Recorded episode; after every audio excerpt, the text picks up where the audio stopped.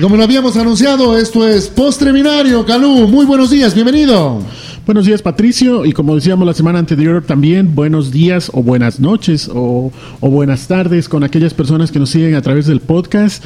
Recordando de que este podcast es atemporal, muchas personas lo están escuchando en diferido eh, en distintos horarios.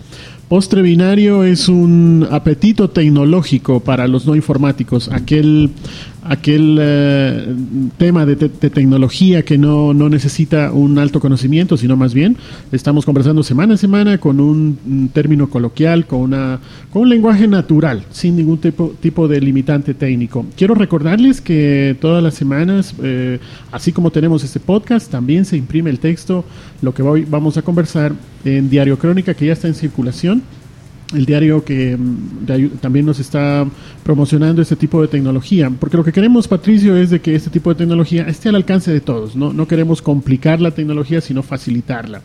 Esta semana vamos a hablar de un tema bien interesante relacionado a cómo se gestionan los recursos de Internet, porque alguien tiene que poner un, orden en, todo esta, este caos de la tecnología. Va a ser un tema un poco más abstracto, pero no deja de ser interesante. Hay que recordar que si hay unas normas mínimas para poder administrar los recursos de Internet. Significa que hay una entidad que va asignando las direcciones IP. En un postre binario anterior hablamos de qué diablos es eso de las direcciones IP, estos números que se entregan a cada uno de los computadores para que puedan tener una presencia en Internet. Entonces hay que como una cédula de identidad, ¿no? Exactamente, ese fue el ejemplo que pusimos, esa cédula de identidad que identifica cada uno de los dispositivos para que puedan conversar en la web o en Internet más que en la web. Entonces, eh, hay entidades que se agrupan por regiones, en el caso de Europa, en el caso de Asia, y en el caso concreto de Latinoamérica y el Caribe hay una entidad que se llama LACNIC, por sus siglas en inglés. No es otra cosa que una entidad de Latinoamérica y el Caribe que asigna, que gestiona, que administra los recursos de Internet. LACNIC es esta entidad. ¿Esta entidad es pública, privada? ¿A, qué debe eh, esa regulación? Porque como que quedaría flotando en el aire, ¿no? Sí, la ventaja es que no es gubernamental, ya tiene una trayectoria de 13 años de trabajo en estos temas y es una entidad eh, independiente del gobierno y más bien lo componen un amplio sectores entre proveedores de acceso a Internet, entre técnicos. Es una entidad obviamente técnica, ¿no? Ahí están los geeks, aquellos que están todos el día frente al computador con ese lenguaje extraño, eh, eh, con comandos extraños, están todo el tiempo gestionando para que tú tengas la comunidad de navegar. O sea, tú pones una dirección en, en la web y pones, por ejemplo, cocodriloradio.fm y todo funciona. Es porque hay un trabajo detrás de personas que están verificando que haya solo un cocodrilo y no haya 50 cocodriloradio.fm y de esa manera haya problemas. Entonces, son quienes gestionan. Es un trabajo pesadón e interesante, ¿no? Y, sobre todo es este intangible, nadie lo ve ni nadie lo sabe. Sí, y, eso es lo que queremos darle visibilidad también ahora, saber de que hay un conjunto, no es, no es la única institución, hay muchas entidades no gubernamentales, otras también de gobierno u otras privadas que se encargan de gestionar estos recursos de Internet para que todo funcione bien. Entonces, eh, la gente del ACNIC se reúne cada año eh, en, distintos sitios. Es cada año que, se escoge un sitio, aparte de, compartir experiencias, de ver qué dificultades hay. Y este año se han reunido a inicios de mes, el 4, el 5 de mayo, una cosa así, en México, donde mm, se plantearon algunos de los retos que se está viviendo ahora mismo en Internet. De hecho, el lema de la reunión del ACNIC es Construyendo el futuro de Internet y se escogieron tres temas súper interesantes. Seguridad, todo lo que implica el que nosotros podamos navegar en la web y, que nuestras transacciones, nuestra información tenga un alto contenido de seguridad. También el ámbito de transparencia y eh, la participación, o sea, de que no solo sean los técnicos, sino que se vaya involucrando a más personas para que se empoderen de estos temas. Entonces, eh, con, esas tres líneas se toparon otros subtemas muy interesantes, por ejemplo, lo que ya hablamos en otro postre binario, de que estas direcciones IP, la versión 4 de, las direcciones IP ya se están agotando. Eso significa de que... Hay que poner más números por poder de alguna manera, ¿no? Hablándolo como tú dices en un tema coloquial, lo podríamos hacer una comparación con ese 9 que incluyó en algún momento la telefonía como para ampliar el universo de usuarios, sería en este caso, ¿no? No pudiste poner un ejemplo mejor. ¿Qué es clarísimo. Pensé que no lo iba a hacer, pero lo logré. Pensé. Pensé, lo logré, ¿ah? Entonces, en vez de ponerle un 9 al celular, aquí se pusieron un par de números, que son números y letras, a la dirección IP y a esa IP se le llamó versión 6. Aparte de tener, de pasar de versión 4 a versión 6 con más números, se aprovechó para mejorar el protocolo, incluir unas mejoras, más seguridad. Y entonces, aunque se acaben las IPs en versión 4, tenemos muchísimas direcciones en IP versión 6. Hay muchísimas eh, para un montón de hay, hay un número de, usuarios más o menos estimado, Calú, en el mundo, eh, porque debe ser sobre... Estamos que con 7.200 millones, de, de, habitantes en el planeta. Eh, esto nos deja como un, un espacio inmenso, ¿no? Se habla de que las direcciones IP serían algo, algo así como siete, un sextillón. O sea, un, un 1 y eran algo así como 70, 70 ceros, una, una cifra así. O sea, y solo cabe decir Virgen Santísima sí, es algo inconmensurable. Bueno, de todas maneras, con el, como, conforme va avanzando el tiempo, ya no es solo un computador en la casa en la que está conectada a Internet. Hay que recordar que hay que agregar un, teléfono, una tableta, un, eh, el, el, Smart TV, eh, el Wi-Fi. entonces, el, televisor inteligente, el, celular. ¿Cómo ha aprendido yo a quién puedo terminar? Eh? Claro, entonces se van a estar más IP. Ese tema, por ejemplo, fue uno de los que se hablaron en, en LACNIC y fueron muy importantes de que se trate mejores prácticas en los operadores, en los proveedores de acceso a Internet, algún caso de éxito en la región, eh, incluso se destacó la participación de mm, algunas personas, el caso de, voy a nombrar una persona en concreto, hermano Pietro Semoli, este es un venezolano, fundador de la fundación, justamente es la red, como un, tema destacado. Pero, pero lo, lo importante de, este, de esta LACNIC, de esta reunión, no es solamente estos temas, sino que también eh, estuvo alguien de Loja en esta reunión, ¿Eh? Eh, presentando algunas de las, de las, yo diría, de los grandes éxitos que se ha tenido dentro de los proveedores de acceso a Internet. estas buenas prácticas de acceso a Internet, que, que, si bien no es un proveedor grande, no es un proveedor nacional, ha, ha, tenido unos, yo diría, una gran cantidad de efecto positivo en sus usuarios y en la empresa, al generar un conjunto de técnicas propias para que pueda tener una mejor velocidad, una mejor seguridad. Entonces, para que no lo explique torpemente yo, hemos invitado a la persona que efectivamente... Al que viajó, al que se fue en el avión, pero ya volvió acá, ¿no? Sí, sí, sí. Al que nos representó de alguna forma a, nosotros los lojanos allá, ¿no? Sí, se trata de Marco Belepucha, él está ahora mismo aquí con nosotros, queríamos darte la bienvenida, Marco, y que nos cuentes cómo estuvo esto, aparte de México, y que fue en Cancún, en medio de la playa, en este... ¿Se este fue con la soltero o casado? Se fue... Con nadie. o sea, le fue bien. Excelente, excelente. Perfectamente. Entonces, Marco, cuéntanos un poquito cómo estuvo esta LACNI. ¿Estuvo bien? ¿Estuvo mal? Ya vamos a ir entrando en materia de tu presentación en concreto, pero así como una visión global, ¿cómo, cómo, cómo pasaste? Muy buenos días con todos. Eh, muchas gracias, Carlos. Gracias, Patricio, también por estar aquí con ustedes. Es un gusto compartir. Bien, la experiencia que tuvimos en México fue muy enriquecedora desde el punto de vista profesional y de perspectivas de crecimiento a futuro para Loja y Ecuador. ¿sí? Eh, LACNIC, pues ha ido desarrollando año tras año estas convenciones para ir viendo cómo ir perfeccionando el desarrollo del Internet en la región de Latinoamérica y el Caribe.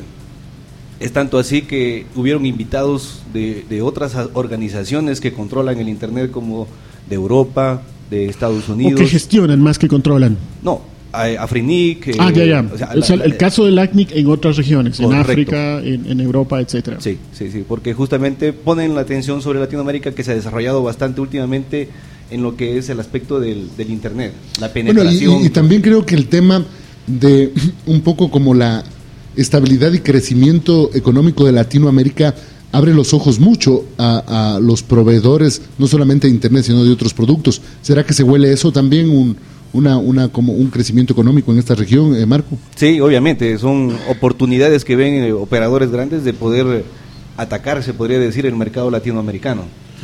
Y en el caso concreto tuyo, eh, entiendo que llevaste una, una, ponencia, una presentación, que la vamos a compartir más adelante cuando este podcast esté en la web.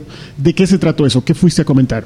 Bien, lo que comentamos fue nuestra experiencia como un proveedor pequeño mediano acá en Ecuador eh, de qué limitaciones tuvimos que superar, económicas, tecnológicas, de mentalidad, de, para poder llegar a ofrecer mejores servicios, para aportar a la sociedad en lo que es el desarrollo del Internet. Entonces, en sí, aportamos nuestra experiencia, nuestro caso de éxito como tal, porque fuimos invitados por la ACNIC enviamos nuestros datos, enviamos cómo estamos actualmente y fue un tema de interés que nos invitaron pues para, para que lo proyectemos y seamos un caso de ejemplo para proveedores pequeños y medianos, no solo en Ecuador, sino en Latinoamérica y el Caribe. Entonces fue algo muy enriquecedor saber que fuimos el único proveedor pequeño mediano que hicimos una exposición en esta en esta convención de la NIC en esta ocasión pues el y que recibimos muchas felicitaciones de la comunidad de internet de, todos los proveedores. El hecho de ser un proveedor pequeño muchas de las veces, cuando hay un sentido inclusive de menospreciarse a uno mismo, dice, sí, somos pequeños, hay una cantidad de dificultades, los proveedores grandes nos van a comer. Aquí en cambio ha sido la idea de darle un giro a ese tema, sabiendo de que si bien se es pequeño o mediano en algunos casos, porque incluye algunas ciudades para proveer de acceso a Internet, ¿cuál fue tu, tu ventaja comparativa que te pusiste al nivel de los otros proveedores más grandes? ¿Qué es lo que aportaste más allá del tamaño? sino de la eh, implicación y el entusiasmo de poder eh, tener este emprendimiento. Bien, realmente nosotros como proveedores de Internet aquí en la ciudad de Loja, teníamos una dependencia de los proveedores grandes. Teníamos que estar comprando el Internet a los proveedores grandes y los proveedores grandes nos administraban los recursos de Internet bajo su dominio. Pues nosotros nos pusimos el reto de administrar nuestros propios recursos, ser miembros de la CNIC, asociarnos a la CNIC, capacitarnos fuera del país también para poder tener todo el conocimiento necesario para saber cómo hacerlo. Entonces fue un reto bastante grande el hecho de dejar de depender de los proveedores grandes. Nos pusimos al mismo nivel, al mismo conocimiento, a la misma experiencia y no solo en aspectos técnicos, también lo hemos hecho en temas administrativos, de marketing, de comercialización, en sí, todo lo que involucra a una empresa de cualquier tipo para competir igual a igual con cualquiera. Con uno grande. vamos a entrar un poco en, algo técnico, tratando de no caer en el, en el eh, tecnologicismo, al menos idiomático.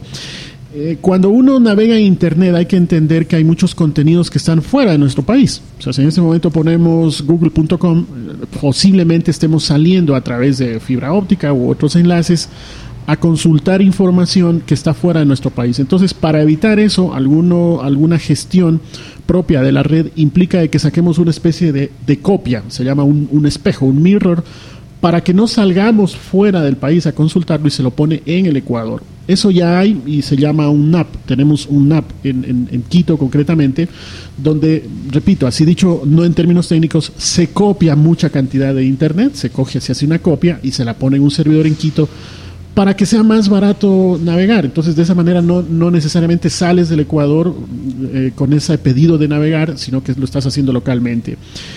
Eh, tengo entendido por la presentación técnica que tú nos compartiste de que tú estás conectado al NAP de Ecuador. ¿Qué implica eso para el usuario final? Para los que están, eh, tú les estás proveyendo, ¿qué implica? ¿Bajan los costos? ¿Mejora la velocidad? Implica directamente el poder darle más rapidez en el acceso a los usuarios. Si un usuario quiere conectarse a, un banco eh, y este, este banco está conectado también directamente al NAP, por ejemplo, y es un tráfico local de aquí de Ecuador, pues directamente esas transacciones son más rápidas porque estamos conectados también nosotros al NAP de Ecuador. Eh, yo le pondría en palabras criollas, eh, Marco y Galú, el tema de estar conectados a un, a un, al NAP, como ustedes le llaman, que vendría a ser como el controlador o regulador dentro del país, esto también garantiza que hay Mm, como, como 10.000 ceros menos a ese uno que tú lo pusiste, lo que permitiría navegar un poco más rápido. ¿Podría tener coherencia lo que digo? Sí, un poco más que controlador, quizás la palabra adecuada sería copia no es una copia exacta porque cada vez que se refresca un contenido fuera del país, también se refresca un contenido local, pero lo que te hace es evitar que tú salgas del país cuando estás navegando y eso sin perder ningún tipo de funcionalidad, eh, lo que hace es abaratar los costos. Es como que tú digas, eh, tengo que llevar mi auto de aquí a Quito e, e imagínate que alguien, por, por, una cuestión técnica, se le ocurre y puede sacar una copia de Quito en Cuenca. Entonces ya no te vas a Quito, vas solo a Cuenca porque tienes una copia de eso eh, más cerca. en el tema vehículo, tú mismo, antiguamente, por decirte algo, había un solo concesionario del vehículo que me vendió en Quito y luego pusieron una sucursal en Cuenca. Exactamente. Ya me voy para Cuenca nomás. Pues. Perfecto, podría ser como la comparación. Y tienes todas las funcionalidades, no, no pierdes nada. Entonces, ¿qué es lo que te evitas? Un tráfico internacional. Entonces, este tipo de temas para que funcionen, para que se gestionen bien, implica una cantidad de conocimiento para armar una arquitectura de red, una ingeniería de red adecuada. Y eso es lo que está haciendo Marco. Y eso fue parte de lo que comentaste allá en LACNIC, ¿verdad? Correcto. Incluso, por ejemplo, Google, eh, YouTube Por ejemplo, que son los monstruos, le llaman, ¿no? Correcto, por ejemplo. Ellos tienen lo que comenta Calú en el respecto del espejo o el contenido que tienen aquí en Ecuador. ¿sí? Tienen servidores en el NAP de Ecuador en el cual también nosotros nos conectamos y accedemos más rápido a ese contenido. Mm. Refrescame la memoria, la Asociación Ecuatoriana de Proveedores de Internet, AEPROVI, es quien está gestionando este NAP en Ecuador, hasta lo que yo recuerdo. Sí, correcto, correcto. La AEPROVI es el que gestiona el NAP aquí en Ecuador y en sí es una entidad sin fines de lucro, no gubernamental, conformada por los proveedores de Internet para darle gestión justamente al NAP. lo que hacen es ustedes las inversiones para justamente mejorarles el servicio a sus clientes, en, definitiva, Marco, ¿no? Correcto, correcto. Para nosotros ha sido un reto esta parte de acá porque somos el único proveedor, bueno, recientemente hace un mes conocí otro caso de Ibarra, ¿sí? pero a nivel de Ecuador somos, fuimos el único proveedor a nivel de provincia, lejos de las ciudades principales, conectados al NAP. Aparte del tema que, resulta muy interesante y muy importante, hay otros que también resultan de interés nuestro en general eh, para temas de fuera del ámbito de acceso a proveedores de Internet. ¿Cómo LACNIC enfocó algunos de los temas que son muy candentes, muy vigentes ahora mismo en el tema de seguridad en la red, vigilancia masiva, anonimato, derecho a la privacidad? Todos estos temas también estuvieron en la agenda, fue la discusión, hubo puñetes, hubo sangre o, todo estuvo tranquilo en la reunión? No, generalmente tranquilo. O sea, siempre hay discusiones para saber porque se establecen políticas, eh, se hacen votaciones de nuevas políticas de cómo ir desarrollando el Internet como tal.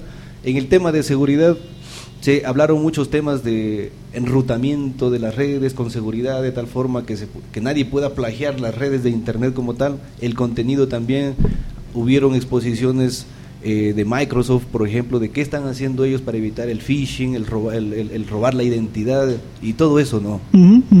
Hay que recordar de que también LACNIC es parte del foro de gobernanza de Internet y este foro de hecho se va a dar en los próximos días en, San Salvador.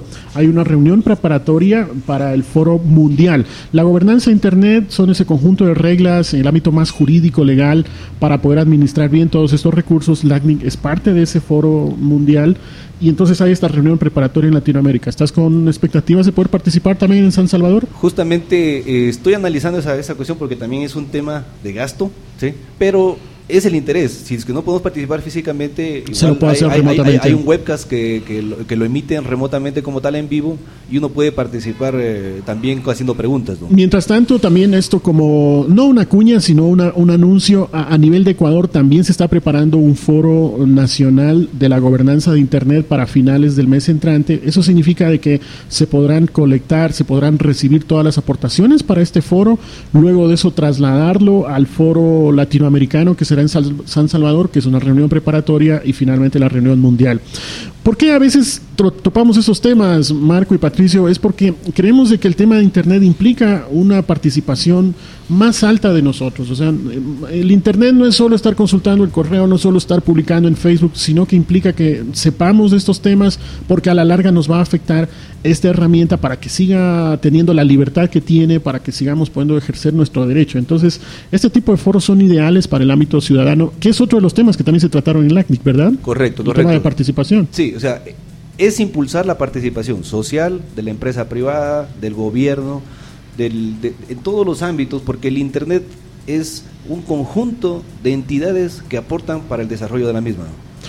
De acuerdo. Viene, siendo, para mi criterio, y, cada vez lo voy concibiendo, y yo voy a hablar desde el criterio de una persona que de, a poco, neófito no es una mala palabra, ¿no? Sino más bien todo lo contrario, neófita. Pero con ganas de aprender. Eh, yo creo que de, ahí nace, ¿no? Porque eh, un poco como que vamos abriendo la mentalidad. En realidad el Internet viene siendo una herramienta muy, muy buena para todos, ¿no? Eh, es lamentable un poco y creo que tenemos que ir saliendo de esa cultura que nosotros eh, creemos que el Internet es redes sociales, ¿no? Claro, es una herramienta más las redes sociales, pero que efectivamente pues hay muchas cosas más. De hecho, creo Hay vida más allá. y, además de eso, Calú, yo creo que hay que comenzar a ser gratos con el tema de, de la tecnología y de la ciencia, porque nos permite también como tener comodidades en nuestro trabajo, nos permite hacerlas más rápido, eh, por ejemplo el tema del celular, el tema del internet, a uno le permite como, como andar por la calle y seguir haciendo gestiones que antes le, tocaría haber hecho en dos, en diez días, o sea, nos va eh, eh, como acercando también los unos a los otros, entonces viene siendo una, una herramienta muy, muy grande, muy grande para nosotros. ¿no? Me encanta la palabra que tú siempre dices, vamos viéndolo al Internet no solamente como redes sociales, sino un poco más allá. Y qué bueno también verlo más allá como que eh, Marco es un lojano empresario, ¿no? que en definitiva también está como metiendo la y entre los buenos, entre los grandes, ¿no? Sí, sí, claro. En las grandes ligas, ¿no? Es un ejemplo de que con esfuerzo, trabajo, dedicación, eh, uno puede estar presente en este tipo de foros, no solo nacionales, sino regionales o mundiales, y que además todo se está haciendo desde acá, que tenemos la capacidad como para poder salir adelante y como decía Marco, estar codo a codo con los grandes. Por supuesto, y, basándonos en el, ejemplo que tú pusiste, Calú, es cierto, o sea, ¿para qué ya luego irnos a Quito, a Guayaquil o a otras ciudades si aquí en Loja lo podemos hacer todo? Yo creo que este es un, buen ejemplo, ¿no? De irnos acercando más y creyendo más en lo que nosotros somos. Enhorabuena y Marco, felicitaciones absolutas. Yo creo que es un orgullo para los lojanos saber de aquí esta empresa llamada Net Plus, pues efectivamente tiene este, estas características y que tras del nombre de una empresa está un ser humano, un joven eh, soñador posiblemente que, que está haciendo eh, la primera y que, y que más bien invita al resto de lojanos a seguir haciendo eh, sucursales o copias aquí en Loja mismo para no irnos a dar la vuelta por, por el mundo, sino conseguirlo aquí todo. Me parece como, como muy grande. Me uno a la felicitación de Patricio. Ah, antes de terminar, ¿algún tema adicional que nos ibas a comentar? No, solamente dar las gracias a ustedes y les dejo la expectativa, porque cosas grandes se vienen para Loja. En base a todo esto que hicimos, va próximamente estaré nuevamente con ustedes para acá para comentarles algo muy interesante, porque Loja se acerca mucho más hacia el mundo. Perfectamente. Marco, ¿dónde te encontramos en tu vida digital? En, en mi Facebook, en mi Twitter. Eh, ¿Cuál es tu cuenta en Twitter? En Twitter es Belepucha M. Perfecto. Muchas gracias, Marco. De esta manera también vamos cerrando este segmento, este podcast de Postre Binario. Nuevamente recordarles de que estamos en, Diario Crónica con esta versión impresa y que en la web postrebinario.com, tanto en Twitter como en Facebook, aunque ya hemos dicho que es más allá de las redes sociales, también nos pueden encontrar. Agradecerles a ambos por, y, a todas las personas que nos están escuchando. Recordarles que siempre estamos teniendo mucha retroalimentación, especialmente en, la web. Eh, seguiremos semana a semana con este Postre Binario. Muchas gracias. Yo soy Calú y estoy en Twitter en arroba calú. Así es, esto ha sido Postreminario. Hasta luego.